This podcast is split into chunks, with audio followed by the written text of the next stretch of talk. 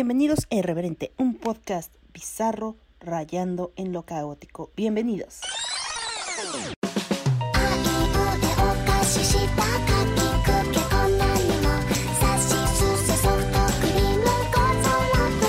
Este podcast es vulgar y grosero. Las voces célebres son pobres imitaciones y por su contenido nadie debe escucharlo. Hola, ¿cómo están?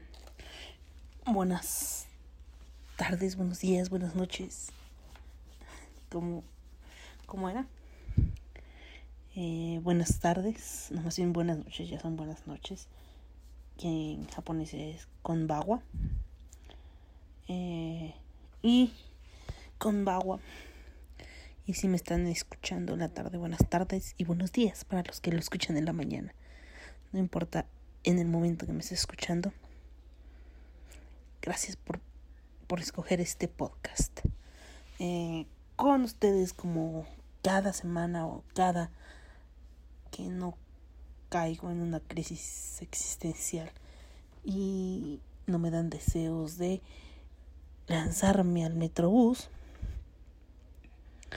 Eh, estoy aquí con ustedes. Catástrofe. Tengo mis patitas hinchadas. No las pueden ver, qué bueno.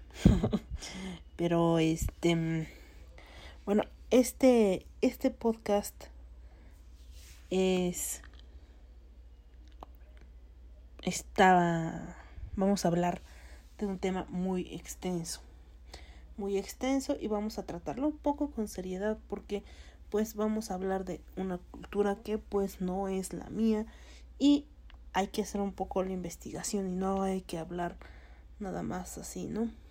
Pero bueno, independientemente de eso, vamos a hablar hoy de los yokais o yukais eh, del folclore japonés. Que van siendo como fantasmas, demonios, hay dioses y demonios, en fin, más allá, más allá, más tarde vamos a hablar un poquito de lo que es, en lo que es la carnita, ¿no? De este, de este episodio. Antes de, de empezar, pues hoy grabo, yo sé que no sé en qué año me estén escuchando ustedes. Es como una cápsula, cápsula del tiempo esto. Y no sé en qué momento me estén escuchando o me estés escuchando tú. Pero estoy grabando el 3, el 6 de junio del 2021. Y estoy en México. Entonces, ¿qué está aconteciendo hoy 6 de junio en, en México. Bueno, pues hoy hay elecciones. Hay elecciones de diputados y senadores. Eh, mm, y pues muchos, muchos salieron a votar. Y eso es un ejercicio de un derecho y de una obligación que tenemos los mexicanos de escoger a, a nuestros representantes en la Cámara de Diputados y de Senadores. Sin importar si tienes o no ese esas ganas, ¿no? De salir a a expresar, a dar tu voto. Yo creo que se debe de hacer finalmente con responsabilidad conociendo bien a los representantes. Les digo yo que, que bueno, que no hice la tarea para votar. Perdón. Y ante esto muchos dicen que, pues, como ya están arregladas, entre comillas, ¿no? Eh, y bueno, que ¿para qué van si ya está todo vendido, arreglado? Como cuando vas a la tienda, ¿no? O al tianguis. ¿Ya para qué voy a esta hora si ya todo está repartido y ya no hay nada que comprar? No, amigo, no, amiga. Debiste de haber ido a votar. A esta hora ya se cerraron las casillas. Son las 7.51 de la noche, entonces a esta hora las casillas ya están cerradas. Y, ay, una patita, tengo una patita, tengo una patita de Violeta. Y, y bueno, eh, si tú te abstienes de votar, por ejemplo, dicen los que saben de política, ¿verdad? Yo no sé. Yo, yo me declaro ignorante en esos ámbitos. Pero dicen que si, por ejemplo, yo voy a votar por el PT, ¿no? Y digo, finalmente no voto por el PT, no voy, porque no va a ganar PT. Partido del Trabajo, ¿no? No confundir con otras cosas extrañas de hace mucho tiempo. Pero bueno, no va a ganar el Partido del Trabajo, entonces ¿a qué voy?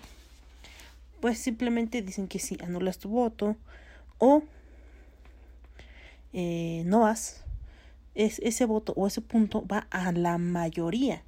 O sea, si todos los de derecha van a, a votar, supongamos por el PRI, pues gana, porque pues, todos sus parientes, todos sus amigos, todos sus simpatizantes pues fueron a votar por él, ¿no?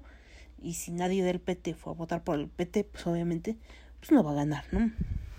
Ante esto yo he visto que hay una confusión de términos y es algo muy muy básico, ¿no? He escuchado gente diciendo, más bien confundiendo gente, confundiendo los términos, los términos mayoría y minoría. Mayoría es una parte de un conjunto o grupo que representa el porcentaje mayor o más grande de todo el conjunto del grupo. Y pues la minoría es la parte o conjunto o grupo que representa el porcentaje menor o más pequeño de todo el conjunto o grupo.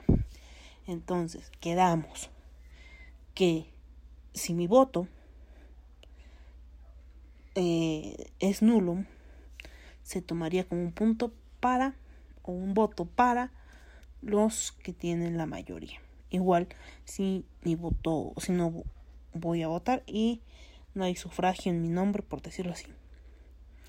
El voto va hacia la mayoría, no hacia la minoría. Ya teniendo esto claro, pues puedo descansar porque ustedes ya escucharon la diferencia entre mayoría y minoría y yo sé que ustedes, mis pequeños lancebos, mancebos, mancebos, ¿ya ven? Yo también tengo muchos errores. Mis pequeños mancebos van a, van a saber cómo utilizar este tipo de términos, ¿no? Sin que al hablar se sienta como que arañan en un pizarrón. ¿Ok? Y, bueno, hoy vamos a, hoy tenemos este, este tema en específico, pero antes de empezar, vamos a hablar de un anime muy viejo. Vamos a poner primero nuestro, nuestro, nuestro, eh, nuestra sección nueva. A ver hasta cuándo me dura, ¿verdad? Hasta cuándo me dura el, la constancia de ponerla.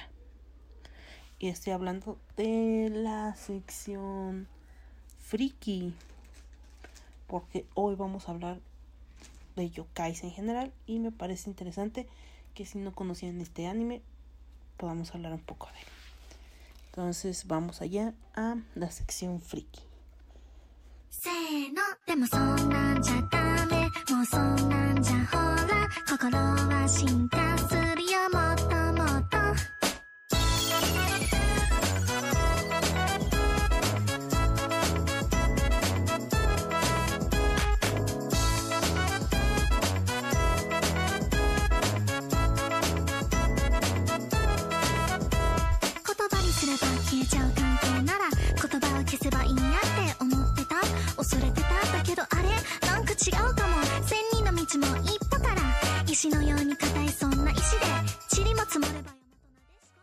Viajando hacia una dimensión distinta a la del mundo de la visión y del sonido, en el reino maravilloso de la imaginación.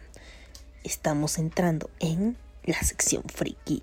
Sí, aquí los opas y los senpais conviven en armonía, las waifus reinan y podemos hablar de anime, de dramas, de K-pop, de J-pop, de J-rock.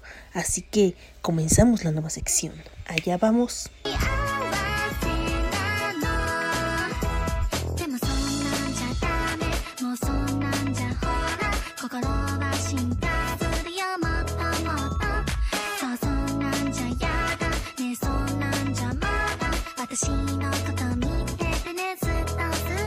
Bueno, ahora sí, dentro de el anime de terror eh, hay uno que me atrae mucho que se llama Gaku no Kaidan que se traduce literal a historias de fantasmas de la escuela. Eh, en inglés se llama Ghost, Ghost Stories. Es una serie bastante corta en realidad. Eh, cuenta con 20 episodios de anime. Eh, en realidad son 21 ya que uno de los episodios fue censurado entonces la mayoría solo hemos visto 20 episodios eh, evitando el, el, episodio censurado Transmita, transmitido a finales de los 2000 y casi a comienzos del 2001 por el estudio Aniplex para Fuji Television Television ¿eh? Fuji Televisión así vamos a decirle porque porque sí en Latinoamérica se transmitió en Cartoon Network en el año 2005 y en octubre del 2007. De hecho, creo que yo la vi antes, yo la soñé antes. Creo que yo la vi en el canal 34 algo así. Tal vez estoy loca. Y eso puede ser, ¿eh? puede ser que esté loca. Que yo la haya visto en, en, ese, en ese canal. Porque ahí también vi Evangelion y veía dramas ahí, veía... Mmm, ¿Cómo se llamaba esa? Veía todo sobre Eva y veía... Ah, no me acuerdo esa, era algo de invierno.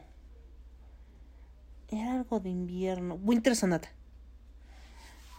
Y veía Winter Sonata en el 34, creo que era en el 34. Que pasaban a horas insanas, así literal, una, dos de la mañana. Ya me pasaba ese anime, como a las 12. Pero bueno, vamos a ver de qué trata más o menos Gakko no Kaidan o historias de fantasmas de la escuela. Bueno, eh, ¿de qué va este anime? Cuando la madre de, de Satsuki, o Claire, como la conocimos aquí en Latinoamérica, muere, su padre y su hermano menor se mudan a la ciudad en la cual se crió su madre. Ahí Satsuki comienza a estudiar en la misma escuela a la que acudió su madre en el pasado. La escuela nueva, porque su madre fue a la vieja escuela. Hay como dos edificios, ¿no? El edificio viejo, que ya no se ocupa, y el edificio nuevo. Satsuki va al edificio nuevo, obviamente, porque el otro está en desuso. Lo que Satsuki no sabe es que su familia materna posee una habilidad especial para detener a los fantasmas malignos, habilidad que ella heredó. Por desgracia, al morir la madre de Satsuki, un árbol sagrado en el que ella había encerrado a los fantasmas es cortado y se liberan todos los fantasmas capturados y encerrados en la escuela, a quienes la chica, sin saberlo, despertó con sus poderes psíquicos. Al darse cuenta de esto, la protagonista busca consejo de su madre a través de un diario que encontró dentro de un cuadro en la vieja escuela, en la cual había información escrita sobre todos y cada uno de los espectros con los que se enfrentará en el transcurso de la serie. En su primera misión, Satsuki comete, Satsuki comete un grave error de no leer por completo una página del diario sobre cómo encerrar a los fantasmas y termina encerrando a uno de ellos en el cuerpo de su gato concediéndole así un cuerpo al espíritu. Esto le será de mucha ayuda, ya que el espíritu Amanoyaku quiere liberarse y recuperar su vieja forma y tiene que ayudar a Satsuki a dormir a todos los fantasmas para que él regrese a su forma original y pueda salir de ese cuerpo. Y bueno, en, en este anime vamos a ver muchos muchos yokais, muchos fantasmas, muchos monstruos, ¿no? Mm, recuerdo que hay uno que me da me da miedo todavía. Eh, de un túnel fantasma que entras al túnel y desapareces y no sé, es como que muy raro. Ese y el del tren. El del tren que según se parte carro en medio de las vías y te empujan unas manitas como de niños. Ese también me da miedito. Bueno, nos cuenta varias historias de fantasmas y demonios y y me parece muy interesante independientemente del del fanservice que hay en este en este anime eh, y que pues en realidad son las aventuras de unos niños tratando de eh, de encerrar a, a los espíritus que se liberaron tras la tala de, del árbol que que pasa al principio. Sale un, un tipo en una moto, uno sin cabeza, una estatua que camina, ah, el, el del baño, ¿no? papel rojo, papel azul. eh, y si, ¿qué? si pides papel azul, te ahorcas hasta que te vuelvas azul. Y si pides papel rojo, te, te corta el cuello. Entonces, este, se supone que hay una treta para, para que no te haga nada. Pero, pero no recuerdo cuál era. En fin, es bastante recomendable. No sé si está en Facebook, la verdad. Em, así que, pues en este momento la voy a buscar. A ver, para, nada más para decirles si en verdad está en, en Facebook, ¿no? Mm, y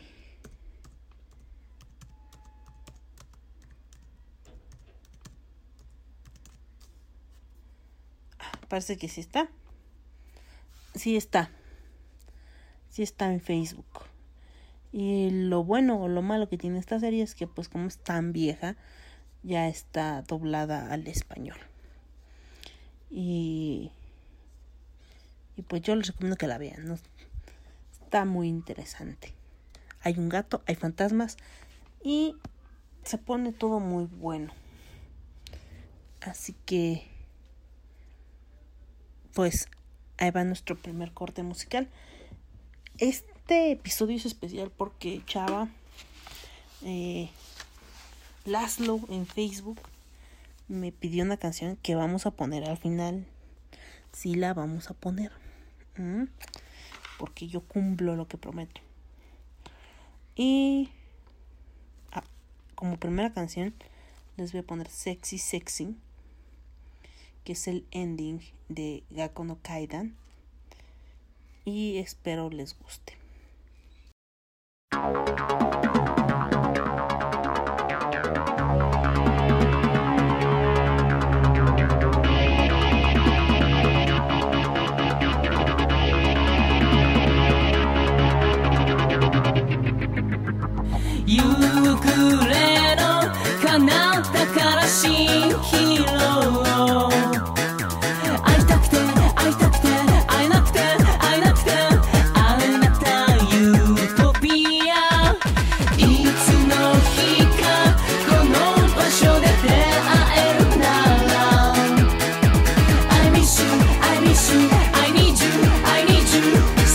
Sexy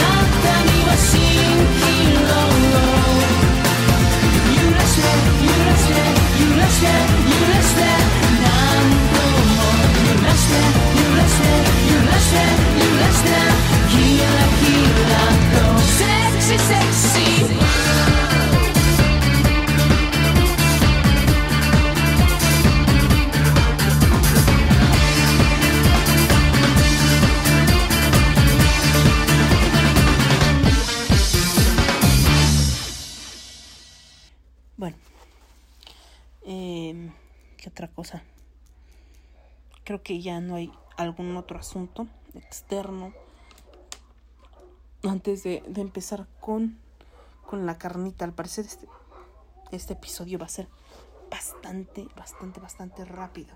Y bueno, disculpen, ya salieron los perritos ladrando. Ahí están otra vez los perritos ladrando. Y pues, perritos malvados, perritos encarcelados, cometieron crimen en su pasado.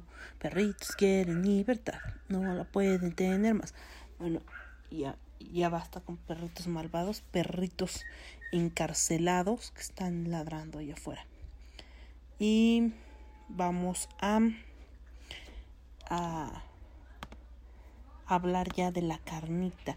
Bueno, antes de hablar de la carnita, me gustaría yo en algún punto, en este momento, el ambiente gastronómico está... Aquí yo creo que deberíamos poner algo como el chisme de la semana, ¿no? el chisme del momento. Vamos a poner. Bueno, el chismecito del momento. En este momento ha habido una una polémica en el ambiente gastronómico, algo que la verdad no habíamos alcanzado o, no habíamos pensado, tal vez. Eh, y mm, los que trabajamos en el ambiente, en algún momento en un ambiente de cocina, aunque no fuera por mucho tiempo. Eh, sabíamos cómo era, ¿no? Y lo que se están empezando a plantear, eh, lo que se está poniendo sobre la mesa actualmente, es cómo se trabaja en cocina. Independientemente de los, del distintivo H, de las normas de higiene y de todo eso que conlleva trabajar en una cocina, el uniforme, eh, la forma de peinarte, la forma de caminar, cómo trabajar dentro de cada cocina que depende finalmente de del del chef ejecutivo que yo creo que es el mar el que marca la el ambiente y las normas dentro de su cocina porque finalmente es su cocina y es como la cabeza, ¿no? Es lo que el que te manda, manda a todos a hacer lo que le corresponde. Y bueno, hace poco una chica declaró que había tenido eh, mm, aquí está es que no encontraba el el, el el artículo. Bueno, o sea, de entrada, proceso nos, nos muestra un artículo con un, con un título muy fuerte, ¿no? El restaurante Puyol y Enrique Olvera son acusados de explotación y acoso. Que es una palabra muy fuerte. Más ahora, ¿no? Eh, Incluso hubo un hashtag que era terror restaurantes MX. Y, y es algo que todos en algún momento lo pensamos. O sea, yo sé que si voy a entrar a una cocina me voy a, a someter a las reglas del chef, del jefe, ¿no? Del chef ejecutivo. Si el señor quiere que trabaje 12 horas, si al Señor no le parece que tarde más de 10 minutos en comer, si al Señor no le parece que este que vaya al baño más de dos veces, que no sé. Porque hay chefs muy estrictos, ¿no? Hay chefs que son más humanos, podríamos decirlo. Y pues mientras hagas tu trabajo, pues a ellos mientras hagas correctamente tu trabajo, a ellos realmente no no les afecta si vas a hacer pipí dos, tres veces al, al día, ¿no? Y, pero hay otros en los que sí, hay, y hay puestos en los que pues no no es, mmm, como diré, no, no es tan fácil moverte, ¿no? Como estar en parrilla, como estar, este, no sé, leyendo las comandas, como estar de mayora. Es, son puestos que generalmente te exigen que estés ahí, como estés de lavaplatos, entonces son puestos que te exigen estar ahí mucho tiempo de pie, mucho tiempo a la a la expectativa, ¿no? Me gustaría hablar este tema más ampliamente con gente del ramo. Ahorita nada más lo voy a tocar como por encima, ¿no? Em, denuncian a los restaurantes por racismo, clasismo y abuso psicológico en cocinas del Puyol. Cabe aclarar que el Puyol tiene muchísimo prestigio, muchísimo. Está dentro de los 50 mejores restaurantes del mundo en el 2020. Así que no es un no es cualquier fondita, no es cualquier made café. Entonces, este es algo que pesa. No, Bueno, y Enrique Olvera tiene un nombre poderoso. No, no estamos hablando de Doña Pelos. Entonces, pues bueno, Enrique Olvera, como les digo, es, una- es uno de los chefs más reconocidos del país, dueño del restaurante Puyol en la capital de México, premiado con el más sustentable en América Latina, como el más sustentable en América Latina por The World 50 Best Restaurants 2020. Fue acusado por practicantes de chef que buscaban un empleo en ese lugar por explotación, acoso laboral y psicológico. Las quejas comenzaron el 28 de mayo cuando Jimena A. compartió en su historia de Facebook con la publicación Perdí la oportunidad de trabajar en, el, en Puyol. La licenciada en gastronomía por... ¡Bendito Cristo! Impactada. Por la Universidad del Claustro de Sor Juana. Dios bendito. Sor Juana. Eh, como presenta en su perfil, contó su experiencia al hacer la prueba para obtener un empleo en ese lugar. ¿Qué hay detrás del que es considerado el más prestigiado restaurante en México, Puyol Restaurant? Porque, ¿Por qué alabamos a figuras como Enrique Olvera, quien en nombre de la cocina explota practicantes y cocineros? Es reciente este testimonio que es re- reciente testimonio nos cuenta lo que pasa.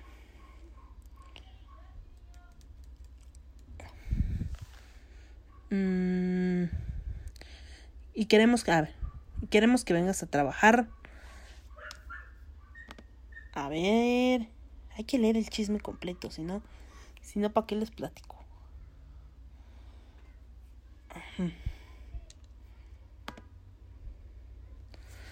Perdí la oportunidad de trabajar en Puyol. He tenido semanas difíciles sin saber por primera vez a dónde ir, quién soy en el ámbito profesional y qué quiero realmente hacer.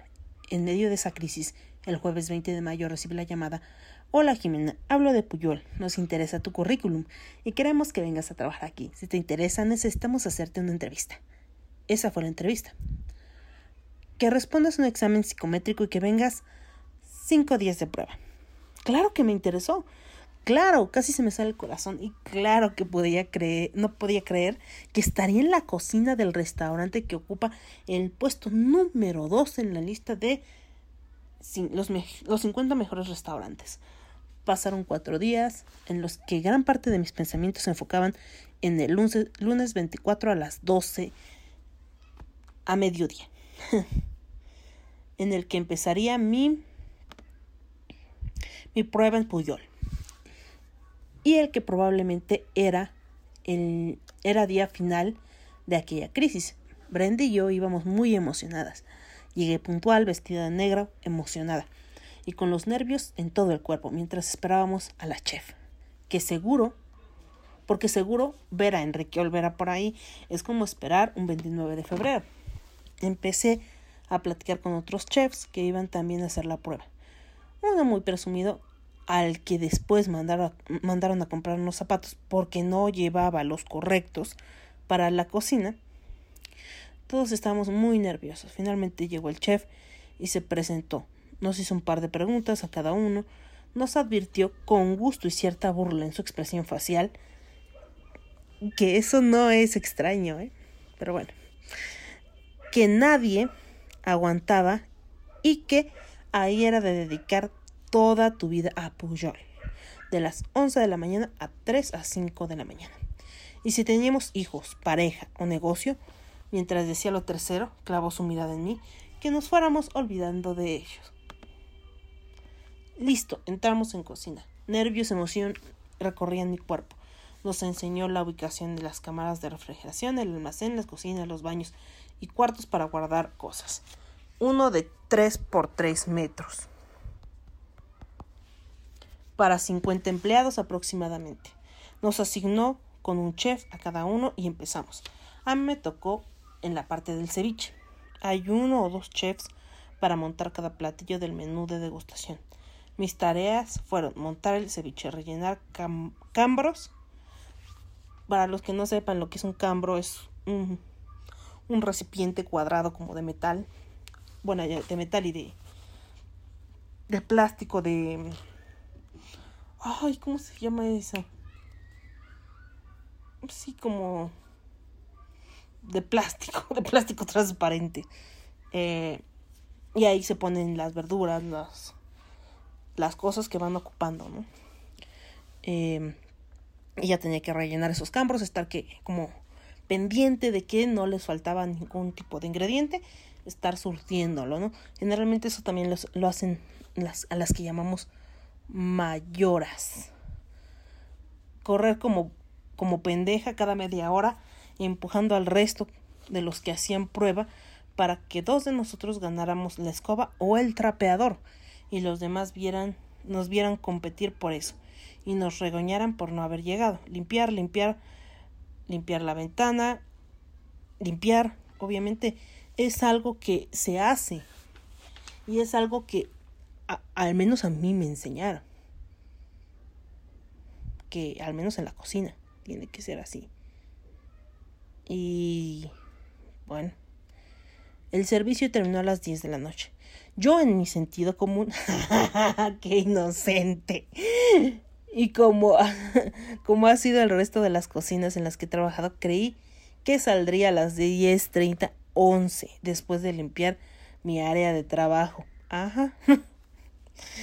Eh, ahí tuve a mi hermosa novia esperándome hasta que saliera. Dieron las 11, las 12, la 1, la 2, hasta que después de limpiar unas 10 veces más después del servicio, esperar a algunos que algunos prepararan unas cosas para un evento privado del chef Olvera y la chef hiciera el briefing, palabra mamona para referirse a un tipo de junta. Ah, ¿con qué es eso? En, mi, en, mi, en mi tiempo no había eso. En mi tiempo no existía eso. Salí del Puyol. Cuando salí subí al carro. To- toda la emoción de días anteriores y de ese día en la mañana se quedó en algún rincón del restaurante. Mientras recordaba cómo el briefing, la chef de nuevo, de forma orgullosa y burlona, esta vez con el apoyo de otros chefs. Es que eso es muy común. Todos se dicen ahí chef. Sí, totalmente, ¿sí? Se dicen chef ahí. Te lo pintan bien bonito. No es así, no hagas caso, no es cierto. No hagas caso, no es cierto. Lo que esa gente no te quiere decir que los ari- horarios duran más de 12 horas. Que arruinan tu salud. Y te vuelven loquita. Entonces, después de que los, los que estábamos a prueba compartiéramos nuestra, nuestra experiencia ese primer día, recalcaba que nadie aguantaba las 16 horas de trabajo, seis días a la semana. Así es. De 12 a 16 horas normalmente en cualquier restaurante, 12 a 16 horas, seis días a la semana con un día de descanso entre semana que el cual se rota, ¿no? Y 16, 16 horas de trabajo, 6 días a la semana, por una super paga de 14 mil pesos. Cuando el restaurante hace, hace un aproximado.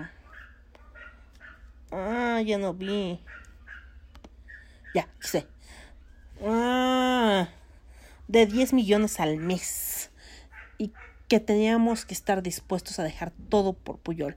Es lo que te venden. Te venden es, es ese concepto de ponerte bien la camiseta y que tú eres eh, lo importante, ¿no? Que realmente sí le importas al ejecutivo, que realmente sí le importas al corporativo. Pero la verdad no. Te pasa algo, boom, te reemplazan. No se van a quedar a esperar a llorarte que nada. Finalmente, en cocina somos piezas de un engranaje. Y cuando un engrane falla, lo cambias y listo. No se van a quedar a, ay, no es que se engrane. Dio siempre todo por, por re, porque esto marchara bien y que no, no va a pasar. Pero te venden la idea de que, de que tienes que amar de verdad tu trabajo. Si, y si no te sacrificas realmente por el restaurante o el lugar donde trabajas, no amas tu trabajo y no amas lo que haces. Entonces eso pega mucho. Pero bueno, continuemos con el testimonio. Platiqué con Brenda y le mandé una nota de voz a mi, a mi familia. No pude responderles ni un mensaje en todo el día totalmente normal. Porque tienes que estar al pendiente de lo que estás haciendo. De hecho, no sé ahora, pero antes era estaba súper prohibido tener el teléfono cerca. No, en primer lugar por seguridad. Porque por seguridad y por higiene. De entrada. O sea, pues sí, estás trabajando y es súper, súper difícil que puedas con- contestar un mensaje o una llamada. Imagínate, estás contestando, estás mandando un mensaje, se te va el teléfono a la freidora, o se te cae el agua, o va a la parrilla, o simplemente el hecho de cuántas bacterias tiene el teléfono celular. Pero bueno. Ok. Continuemos. Llegué a mi casa, intenté cenar el sushi que Bren me había comprado. No logré acabármelo porque me quedé dormida. Al día siguiente desperté con los ánimos hasta abajo para ir a mi segundo día de prueba a Puyol. Me bañé, fuimos al mercado a desayunar un licuado y un taquito. No soy nada fit. Nos fuimos. Todo me cuestioné en el camino al restaurante. ¿Cómo me regresaría a las 3 de la mañana? ¿Cuánto tendría que pagar al Uber?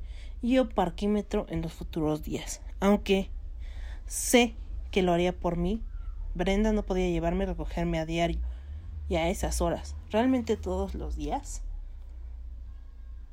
Mm, de hecho, hay restaurantes o hay banqueteras que tienen un transporte especial. Que pues sabemos que, por ejemplo, en eventos, hay eventos que terminan 4 o 5 de la mañana y hay empresas que tienen la delicadeza de enviar a sus empleados en un transporte especial y los van pasando a dejar en diferentes lugares, ¿no?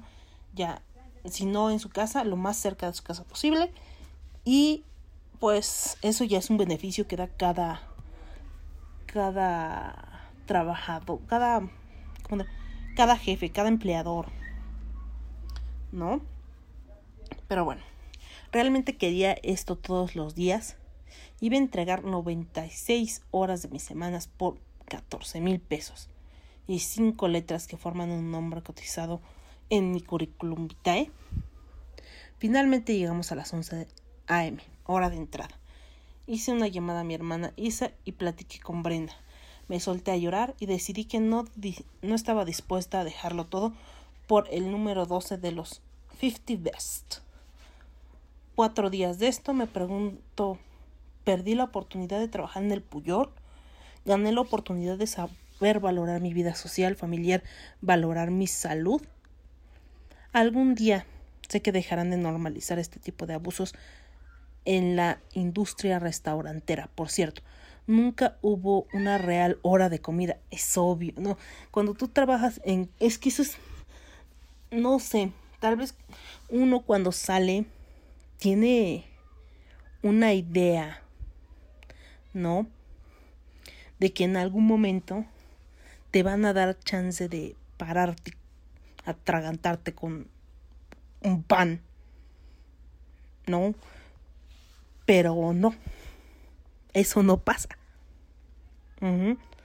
Porque siempre, en un restaurante, siempre, siempre hay algo que hacer. Y si tú no lo, no lo estás haciendo, es que falta algo por hacer y es tu trabajo. Entonces, nunca hubo una hora real de comida, irónico al ser un restaurante que alimenta a otros por tres mil pesos. Totalmente. Yo, yo ahí sí fui muy rata. Porque yo sí me sentaba a comer en la mañana y en la tarde. Como una rata del mal. Este, veamos que no había. En la mañana me apuraba a hacer las, las salsas y los guisados. Y cuando terminaba, desayunaba y me preparaba para, para ir a la parrilla a las en la tarde, ¿no? Pero pero el horario era de 12 horas. Y sí, ah, es muy cierto, muchos restaurantes no tienen el horario de comida para empleados. Es muy muy cierto. Este pero en las prácticas que tuve sí tuve ciertas comodidades, ¿no? Yo estuve en prácticas en NH. El pastelero era muy buen, muy buena persona, muy buen ser humano, muy buen jefe.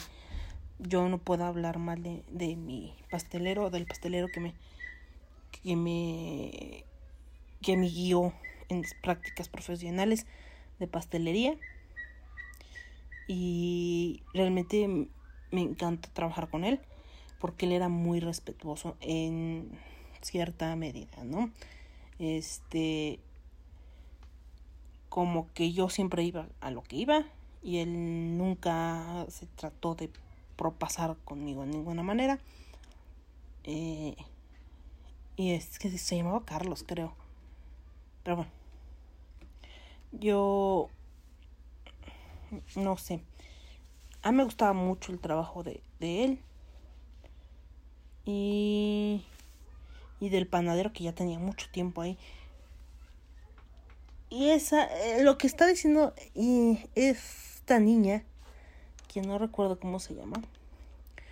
Ah, ah, estoy buscando su nombre. Mm, Jimena, no es algo que los que trabajemos en, en ese ramo, los que trabajamos en ese ramo, en algún momento nos, este, nos, nos extrañe, ¿no? Eh, mm,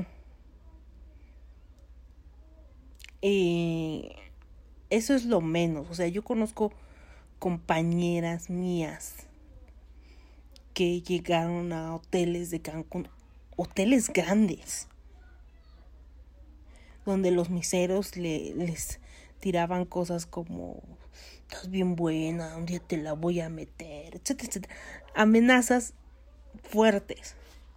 Y cuando ellas fueron a la escuela, llamaron, reclamaron que las estaban acosando sexualmente, que las estaban hostigando, que tenían miedo, que un día, estando lejos de su casa, porque ellas eran de Ciudad de México, les pasara algo, la escuela simplemente dijo, ¿sabes qué? No, no seas niña, no te tocaron. Como no te tocaron, pues no está pasando nada. Y es aún más difícil para una mujer entrar en el, en el ámbito gastronómico. Porque como, como dice en la película de Ratatouille, ¿no? La cocina está construida, es un lugar de hombres viejos, de hombres viejos y sobre todo de hombres. hay muchos hombres. Y a las mujeres se, se ha... Las mujeres que están en- arriba es porque han tenido mucha garra y mucho valor y mucho mucha entereza de llegar hasta donde llegaron. Entonces, en algún momento espero hablar de este tema con gente que trabaja en el ramo. Y yo sé que es difícil porque tú como trabajador no vas a decirlo. ¿Por qué? Porque era algo para ti normal. Era algo que tú considerabas normal. Eh, que el ejecutivo pasara y te dijera, eres un pendejo inútil, ándale, apúrate, pinche balagardo, y te aventara las cosas, o que los compañeros te nalguearan. Eh, era normal porque finalmente estás rodeada de varones y así se llevan entre los varones. Entonces, no es como que, ay, ¿a poco me podía quejar? Eh, pero sí era... Es difícil hablar del tema porque los dos bandos, hay, hay dos bandos muy grandes, ¿no? Yo diría que tres. Los que dicen, pues así siempre se ha hecho y los grandes chefs se forjaron en horarios de 12 hasta 36 horas, pongan. Porque hay gente que trabaja eso. Eh, y, pues eso los ha hecho grandes. Pero a costa de qué? A costa de sus de, de al final de su vida tener artritis, de tener ansiedad, de tener depresión. ¿Cuántos chefs grandes se han se han quitado la vida? ¿No? Todo tiene un costo. Todo tiene un costo. Y está esa de que pues así siempre ha sido, ¿no? Está el otro, el de en medio, que creo que es el de... Pues a mí me pasaba y... Y hasta este momento no, no había pensado que eso era malo. Yo pensé que así era ya, ¿no? Es como un paradigma que tenemos en la cabeza. Así es el trabajo en cocina y ya, ¿no? No, es como así es el camino. Es algo que tiene que pasar, que tienes que sufrir si quieres llegar a ser un gran chef. Y está los otros que dicen, bueno, sí, quiero trabajar en una cocina, pero quiero un, este, un, un horario digno, ¿no? Eh, y bueno, tras la publicación se hizo viral y las practicantes comenzaron a compartir sus experiencias. Yo entré a Puyol como practicante, pero después de ver el trato inhumano me fui. Recuerdo que en el primer día al entrar a la cocina, los practicantes me saludaron con una sonrisa triste. Los cocineros, obviamente, que preparaban las bases y de todos los platillos y los practicantes los segregaban. Siempre ha sido así. O sea, cuando se empezó el auge de, de que todo el mundo quiso estudiar gastronomía, de que fue popular, fue top, fue nice estudiar gastronomía, este, llegabas a, a tus prácticas y te decían, pues con tu pinche papelito, pues no hago nada, porque yo llevo aquí 30 años trabajando en cocina y yo sé mucho más de lo que tú sabes, ¿sí? Y no por tu pinche papelito que tengas, me vas a venir a quitar mi trabajo.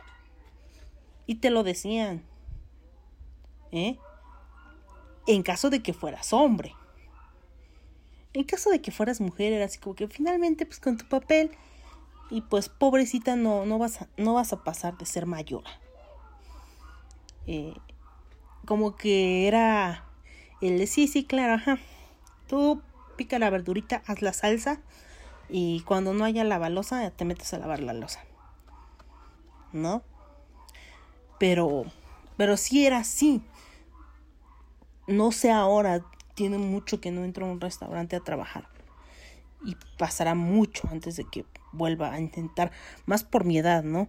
Porque ya no estoy en la edad que, que requieren para un este un cocinero, ¿no? porque a mi edad yo ya debería ser ejecutiva. En teoría, pero no. Em, a ver. Segregaban a un diminuto espacio lejos de la cocina principal. El trato a los practicantes y cocineros que hacen las preparaciones son muy diferentes a los de la cocina principal. Obviamente, parrilleros siempre son más nice. Importante, hay que mencionar que los practicantes no se les paga ni un quinto. Es verdad. No hay paga cuando eres practicante. A lo mucho la paga que recibes. Y eso es en todas las prácticas, no solo en gastronomía. Es tu desayuno, tu comida o tu cena. eh, nada más. A lo mucho. Y en algunos restaurantes, bueno, a mí sí me tocó tener este la dicha de que me, me dieran de, de comer en las prácticas. Y además este hubo unas prácticas que sí me pagaron un poquito. No, no a la millonada pero sí me daban ahí que los 500 que los 600 pesitos eh, cada tanto cada quincena creo cada semana cada semana me dan 500 pesitos creo este, y es algo que pues, yo sé que tú, a ti que me estás escuchando vas a decir no es nada. Pero para mí cuando era joven pues era muchísimo porque con eso me iba de peda. sí, perdón, era una borracha. Eh, además comentaron que los horarios son de 6 a.m. a 8 p.m. Totalmente cierto. Yo trabajé de 6 a.m. a 6 7 hasta 8 de la noche en un restaurante del centro. Así que, o hasta que termines. Obviamente, si no, si no dejas, si no terminas, si no dejas tu área limpia y seca, no te puedes retirar. Eso es un hecho. Pero tampoco tienen derecho a un descanso para comer. Eso sí depende de cada restaurante, pero estamos hablando en específico del Puyol y en el Puyol no hay, no hay descanso para comer. Es lo que nos dice. El primer día fui al refrigerador y al abrir la puerta vi al jefe de los practicantes sentado en el piso comiendo una barra de granola en su mandil. Me miró y me dijo Esta es la única forma de hacerlo si no quieres desmayarte. Y sí. Desactivaron, destacaron que el ambiente es tóxico y abusivo, lo que hace imposible trabajar ahí. Por eso van, se van a los pocos días.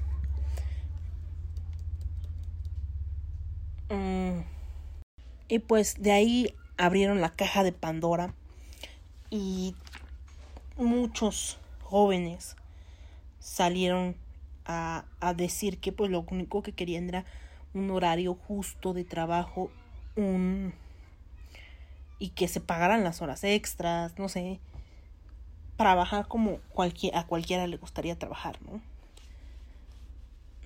Creo que es algo fuerte y que apenas es la punta del iceberg si es que van a seguir hablando de esto.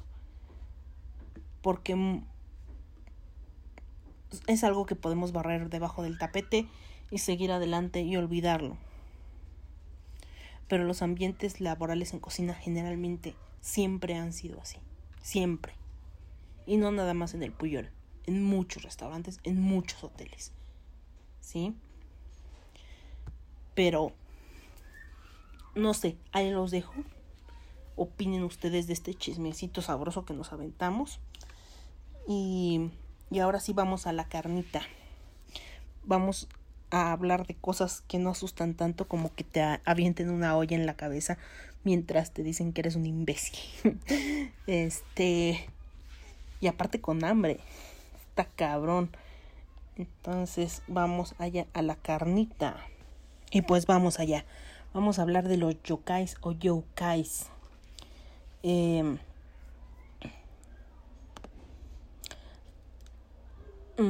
o fantasmas. Los yokais son monstruos japoneses que forman parte de la mitología tradicional de este país.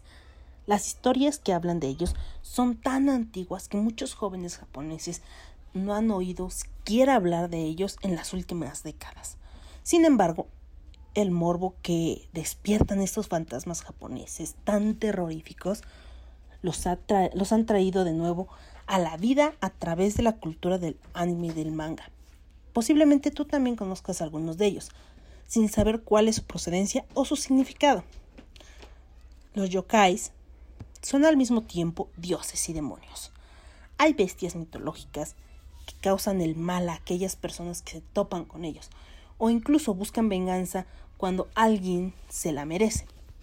Pero también hay otras criaturas mitológicas en Japón que ofrecen su protección y se les tiene mucho cariño en el lugar donde, donde estos habitan o donde se cree que estos habitan.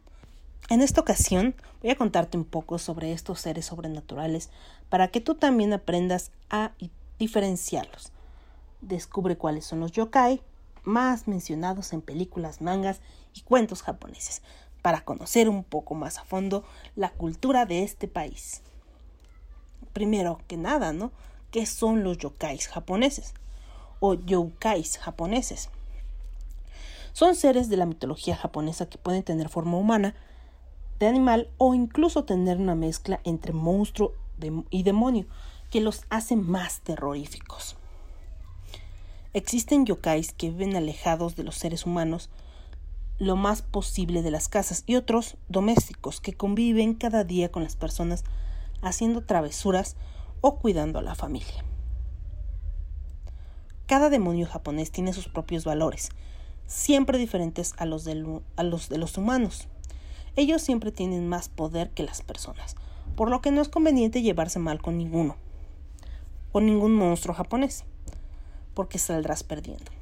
Las historias de monstruos que hablan de estos seres mitológicos datan de cientos de años atrás y se pueden ver representados en la pintura, en las obras de teatro, en las escrituras antiguas y hoy en día también en el manga y en el anime más moderno. La lista de los nombres de, monstruos yokai es interminable y cada región o cada pequeña población puede tener los propios. La naturaleza e historia de los monstruos japoneses. Cuando parecía que estos pequeños demonios estaban dormidos en el olvido, han vuelto a hacerse famosos de la mano de un videojuego. Con la salida al mercado de Yokai Watch para Nintendo 3DS, los jóvenes de Japón y todo el mundo han vuelto a conocer las antiguas leyendas del país nipón. Pero la historia de estos espíritus y monstruos viene mucho más atrás y más concretamente de la religión sintoísta, una de las más antiguas del mundo que todavía se sigue practicando. El sintoísmo es una religión que venera la naturaleza y que cree que está habitada por millones de pequeños dioses protectores y espíritus malignos. Estos seres son los que se les conoce como yokais, los cuales tienen poderes mayores a los de los humanos, y por ello no debemos hacerlos enojar. No se sabe a ciencia cierta de dónde procede cada uno de estos seres. En cada región hay algunos característicos que se han dado a conocer por mmm, la cultura de, de, boca en boca o la, la cultura hablada, ¿no? Sin embargo, hay algunos yokais que son comunes en la cultura japonesa y se conocen en todo el país. Pues les voy a platicar cuáles son los más clásicos y podrán tener un concepto o una idea de cada uno. Los yokais más famosos de Japón. Por ejemplo, Yuki Onna es un personaje muy importante en la mitología japonesa. Aparece en múltiples leyendas como una mujer muy hermosa y atractiva, pero con una mirada terrible que te hiela la sangre. Cuando aparece sobre la nieve, su cuerpo es tan blanco que se camufla con el entorno casi como un fantasma. Pero esta delicada mujer es la más peligrosa. Es la responsable de muchas muertes dejando tras de sí miles de cadáveres congelados. Se esconde entre las tormentas de nieve, atrapándote con la mirada para retenerte y brindarte la muerte más dolorosa. Si te atrapa en una tormenta de nieve, huye lo antes posible para no encontrarte con ella. Hi- Hitotsume Koso. Aunque totalmente inofensivo, este pequeño dios japonés suele dar un susto muy grande a aquellas personas con las que se encuentra. Es un monje muy silencioso, que se mueve lentamente en la oscuridad. Podrás diferenciarlo porque solo tiene un ojo en el centro del rostro y una lengua muy larga. Si bien su aspecto puede ser bastante grotesco, encontrarlo es una señal de buen augurio. Suele ser protector de las casas y templos. También actúa de guía para aquellas personas que se han perdido en el bosque. Si no encuentras el camino por la noche y te encuentras con este pequeño espíritu, síguelo para volver a casa. Oni. Los Oni son monstruos japoneses gigantes que equivaldrían a los ogros en la cultura occidental. En Japón suelen tener la piel roja o azul, grandes colmillos y cuernos, y suelen llevar en su mano una gran masa de hierro. De hecho, los Oni, recuerdo, hay un cuento de un ogro azul y uno rojo, pero no recuerdo bien el contexto. Ay, y sale en un anime que al final el uno de los ogros se sacrifica por el otro.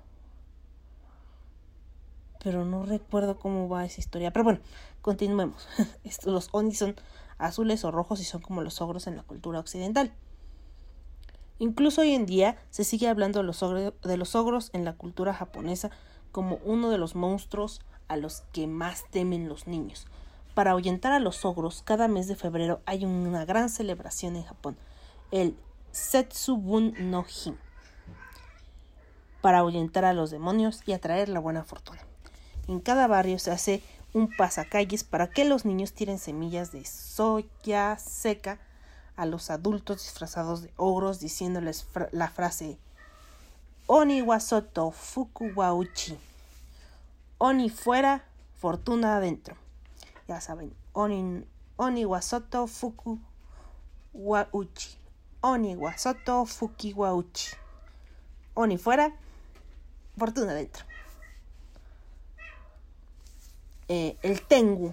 El Tengu es uno de los dioses que más representados en cuadros y en la literatura tradicional japonesa. Su aspecto característico sonará te sonará bastante.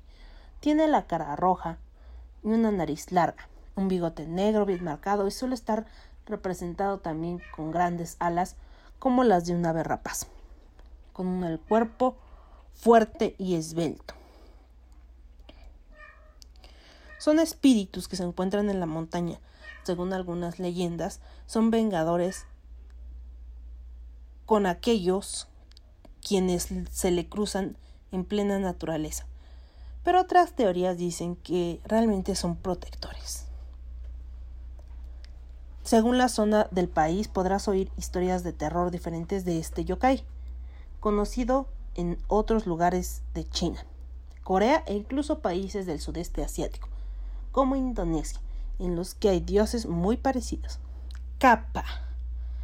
El kappa es posiblemente el yokai japonés más conocido de todo el mundo. Tiene forma de anfibio, con el cuerpo verde, aletas en las manos y los pies. Suele vivir en los lugares con mucha humedad como los lagos y ríos, incluso en las fuentes. Si te cruza, si te cruzas con uno cuando estás nadando, te hará la vida imposible.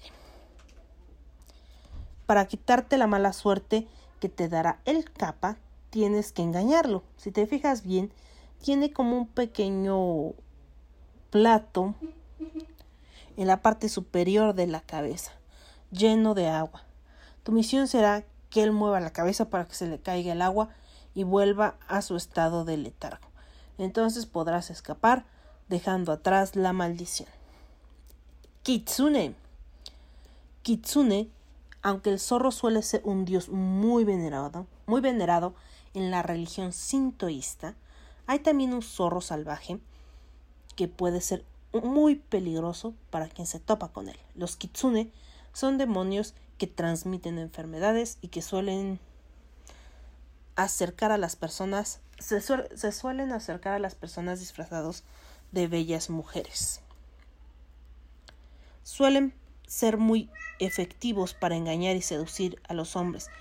Es una leyenda muy extendida que posiblemente esté relacionada con la prostitución en Japón y la forma en la que se transmitían ciertas enfermedades hace 100 años, hace, bueno, hace cientos de años. Para saber si la chica bella en realidad es un demonio disfrazada, disfrazado, hay que fijarse en su reflejo sobre el agua. Si un perro comienza a ladrarle de forma directa, o si un perro comienza a, la- a ladrarle de forma directa. Akanami, los yokais domésticos, se relacionan muchas veces con la falta de limpieza del hogar. Uno de los más conocidos es este pequeño demonio que se encuentra en el baño, donde suele haber humedad y proliferan los hongos.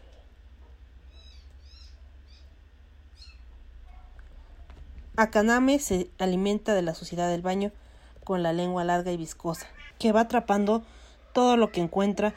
El inconveniente es que al mismo tiempo todo lo que chupa la mugre del baño, su lengua va dejando manchas viscosas aún más grandes y difíciles de eliminar. Si no quieres que este pequeño que este pequeño demonio te deje el baño totalmente asqueroso, tendrás que ser riguroso en la limpieza de tu casa. Keu que es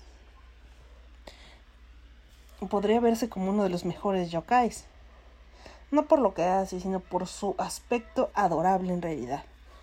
Es una bola peluda, esta bola peluda que parece que aparecen en, en las cosas llenas de polvo. Tiene forma de un perro enorme lleno de pelo, bastante esquivo porque no se deja ver, pero su presencia se nota porque va dejando incluso más suciedad a su paso. Este perro es típico también cuando alguien muere en casa o hay alguna desgracia en la familia. Por eso la gente prefiere no verlo, porque si se acerca un perro lanudo enorme quiere decir que algo malo está a punto de ocurrir. Rokurokubi, otro de los yokais femeninos más siniestros, representado por la figura de una mujer que tiene la peculiaridad de que su cuello es tan largo que parece una serpiente. Como serpiente se mueve asustando a los humanos allá por donde va devorando a aquellos que se lo merecen. Se dice que cualquier persona podría ser una Rokuro. Es que de verdad trato de pronunciarlo correctamente. Rokurokubi. Actúan siempre por la noche, olvidando a la mañana siguiente lo que ha ocurrido la madrugada anterior. Porque por el día actúan como una persona normal, pero cuando cae la noche se transforman por completo, perdiendo los papeles y cambiando tanto su cuerpo como la apariencia de su rostro, que se ve como la de un terrible demonio. Nekomata. Los gatos son una parte importante de la cultura japonesa, son muy valiosos en las casas desde hace siglos, pero sobre todo los protectores de los templos, donde se les venera como si fueran pequeños dioses.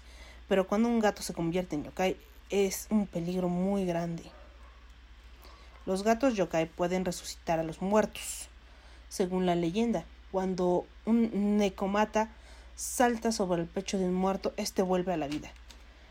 Pero en un estado muy deplorable. Saber si un gato tiene este poder es muy sencillo, solo hay que fijarse en su cola. Los yokai tienen siempre dos colas. Por esta razón existía hace dos décadas la costumbre de cortarles la cola a los gatos. Así se evitaba que su cola se duplicara y se convirtiera en un demonio capaz de devolver a los muertos a la vida. Y bueno, también les voy a contar un poquito de, de dónde nace, de dónde viene la historia de los yokais. Bueno, la historia de los yokais viene del mito de la creación de la muerte en el país nipón. Cuando Izanagi, el primer hombre, abandonó a su esposa, Izanami, la primera mujer, en Yomi, la tierra de los muertos, se dio un baño para purificar su alma al salir de las tinieblas. Mientras se secaba, cada gota que caía al suelo tenía un poder sobrenatural. De ellas nacieron los primeros yokais. Toriyama fue la primera persona en hacer ilustraciones e investigación de los yokais y ponerlas en un libro llamado El desfile nocturno de los cien demonios, aunque se quedó escaso porque posteriormente salieron a la luz nuevos tipos de yokai. Y bueno, como ya les había dicho, hay varios tipos de yokais. Dentro de los tipos de yokais están los animales con propiedades mágicas o sobrenaturales, que lejos de ser monstruos, son animales a simple vista normales, pero a los que los japoneses les han otorgado atributos según sus creencias. A uno ya lo conocemos, es el kitsune. El kitsune es un zorro de nueve colas. Se dice que este es el mensajero del dios Inari de la fertilidad y abundancia. Es un zorro con poderes como el cambio de forma, de zorro a mujer, el vuelo y la posesión de cuerpos. La creencia de que cada año Kitsune obtiene una cola más, que trae consigo más poder y sabiduría. Al obtener nueve colas, se convierte en el kitsune más poderoso y sabio. Estos animales tienen su propia máscara japonesa que es usada en festivales para celebrar la cosecha de arroz y es uno de los yokais japoneses más conocidos. El tanuki es un perro mapache, es una especie japonesa con características de ambos animales. En la mitología siempre parece ilustrado con un sombrero de paja y una botella de sake en la mano. A simple vista es una criatura que da ternura, pero las creencias en torno a este yokai le quitan toda la apariencia, pues según se dedica a robar a los turistas y comerciantes. Tiene el poder de cambiar de aspecto y también generar visiones de las personas. No todo en el tanuki es mal, pues se dice que trae consigo buena suerte. Bakeneko, el gato monstruo, es uno de los yokais japoneses más populares pues se caracteriza por ser un gato enorme. Es un gato común y corriente que logra vivir 100 años. Entonces se transforma en vaqueneco. Crece bastante y su cola se vuelve mucho más larga. El vaqueneco es una criatura que devora humanos para robar su identidad y cambiar de forma. Incluso puede volar y resucitar a los muertos es el que ya les había comentado, es el, el gatito de dos colas, que tiene así como que se divide en sus colitas y que se acuesta sobre los muertos y reviven de una forma muy extraña, como zombie rara. Pero pues aquí le dicen Bakeneko. Y ya lo habíamos conocido por otro nombre. El Okami se le dice Okami al lobo japonés, es la referencia de Amaterasu, Amaterasu, diosa del sol. Posee todo tipo de innumerables poderes mágicos. Baja a la tierra cuando se le necesita para traer fortuna en medio de la desdicha o hacer los campos de cosecha. El Inugami. Los Inugami son perros sin ninguna particularidad en su apariencia. Su nombre literal es perro dios. Son considerados seres mágicos guardianes de los humanos, protectores. Dentro de sus poderes también se encuentra el cambio de forma y brindan fortuna. El Kamaitachi. Este yokai es una comadreja extremadamente veloz, más veloz de lo usual. Su nombre deriva de Kama os japonesa e Itachi, comadreja. Es una criatura que siempre va armada con este artefacto filoso para cortar a las personas. También cabalga en un torbellino. Las heridas provocadas por esta criatura son indoloras pero visibles. Por eso cualquier cortada o rasguño que una persona no tenga noción de haberse hecho se asocia con la marca de Kamaitachi. Entonces ya saben cuando de repente se ah, chinga, ¿dónde me rasguñé? Ese Kamaitachi andaba por ahí. Suiko es un tigre de agua. Este yokai es un tigre blanco erguido sobre sus patas traseras con escamas cubriendo partes de su cuerpo. Tiene agallas para respirar fuera y dentro del agua. Se dice que cuando está mojado es invisible y solo se reflejan sus escamas a la luz del sol.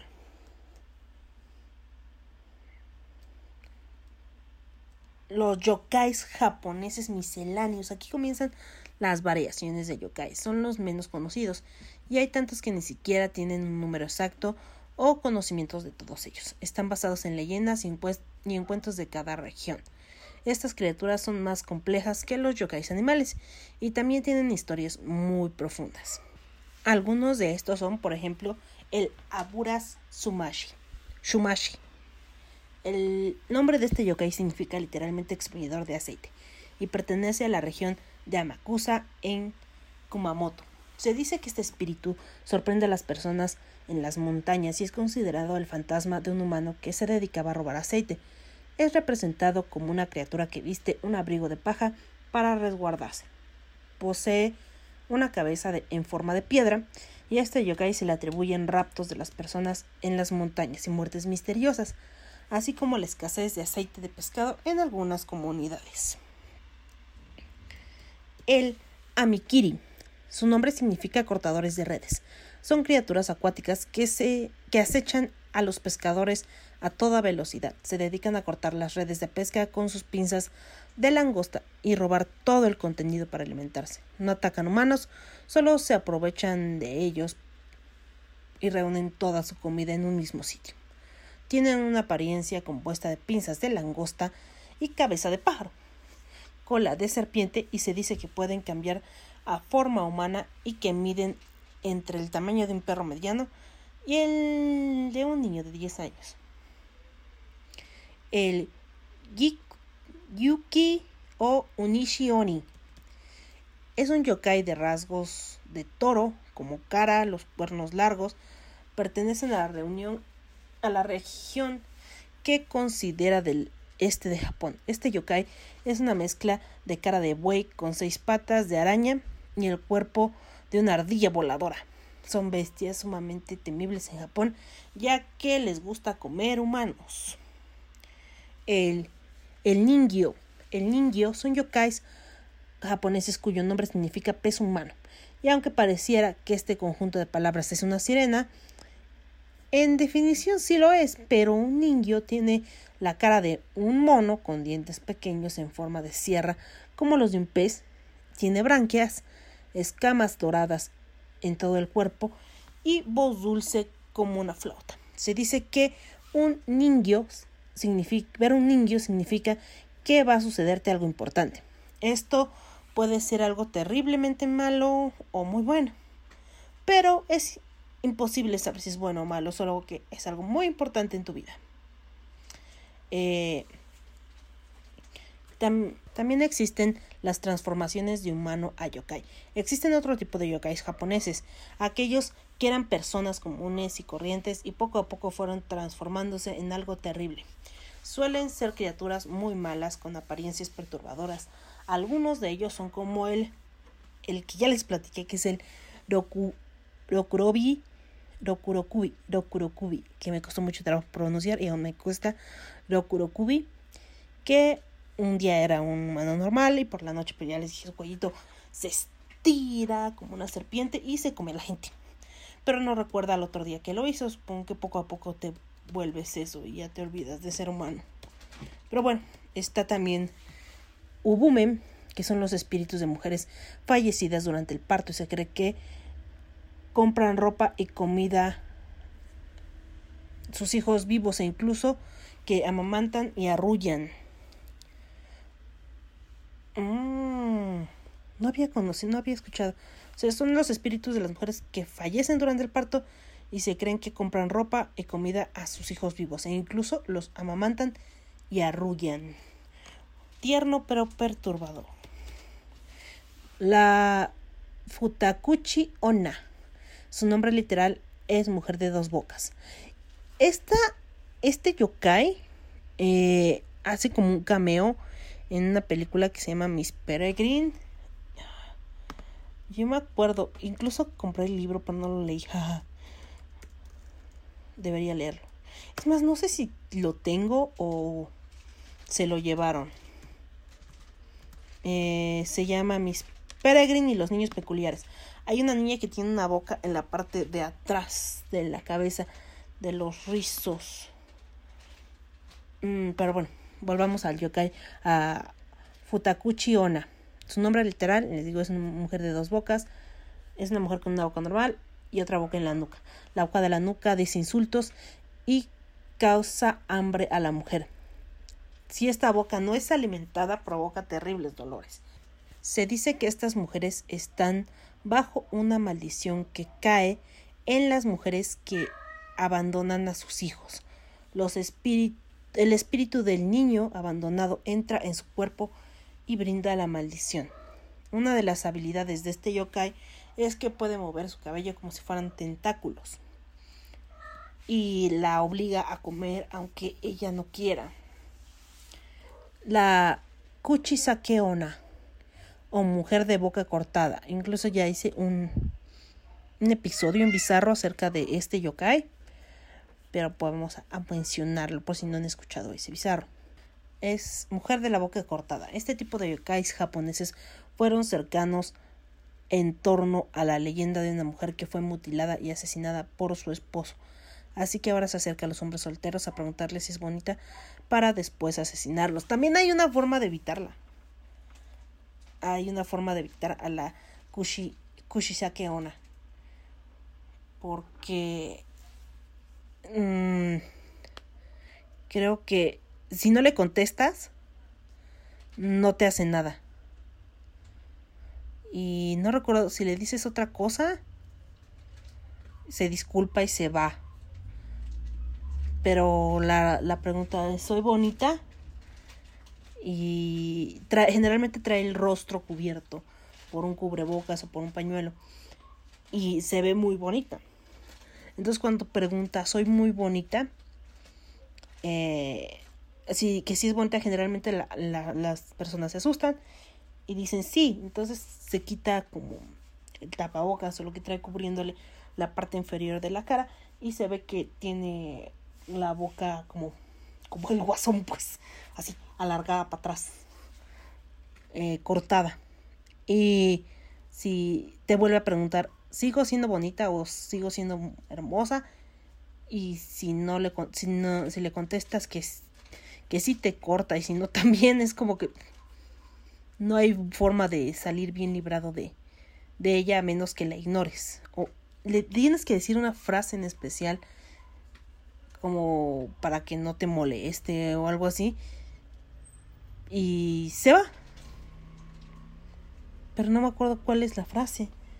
Les digo que ya hice un podcast acerca de esto. Pero estamos en irreverente, ya no estamos en bizarro.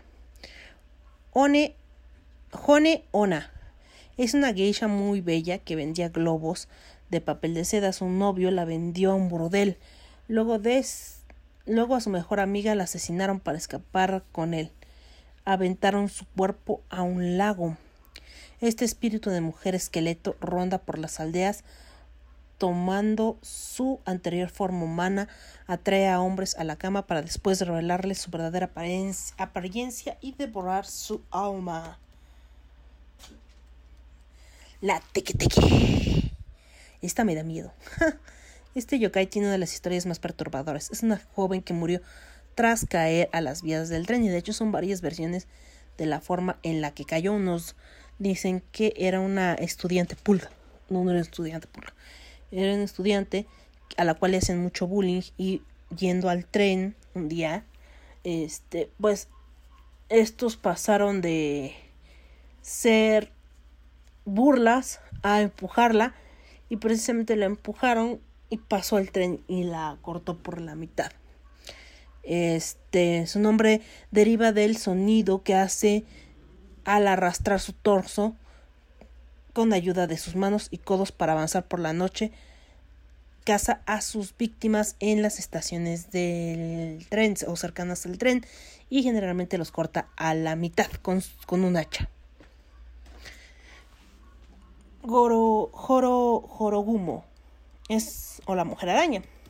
Tiene una apariencia muy bella que seduce a los hombres solteros. Hasta su guarida los atrae, donde los atrapa, atrapa en su telaraña para después comérselos.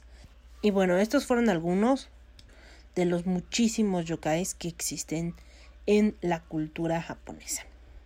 Así que, pues bueno, espero que les haya gustado la carnita, el chisme y un poquito de, de anime relacionado con historias de fantasmas o historias de terror o historias de espíritus, no sé cómo le quieran decir. Y pues, este, ahora sí sé que les voy a poner, no es una canción de no sé qué. Y pues vamos a los saluditos. Ahora sí tengo saludos.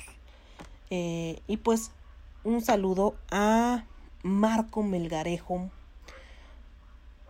Yo recuerdo que eres Marco Reyes Melgarejo. No sé si estoy en lo correcto o no. Pero Marco, te mando un saludo. Espero que estés gozando de muy buena salud. Que, que tu familia esté bien. Un gran abrazo hasta allá. No sé si algún día nos volveremos a ver. Un fuerte abrazo hasta Poza Rica. Un gran saludo. Y gracias por escucharme después de tantos años, ¿no? Eh, hablando de personas que me escuchan de hace mucho tiempo, saludos a Chava, a Lalo, que, que este, hoy nos pidió una canción ¿no? a mí y a Pulga, que está aquí siempre. ¿Verdad, Pulgón? Pulgón dice que sí. Y ya saben dónde encontrarme. Estoy en Facebook como Irreverente Podcast, en Twitter como arroba irreverente pod. En Facebook hay un grupo que se llama Irreverentes, ahí también pueden ah, acercarse a. Y también está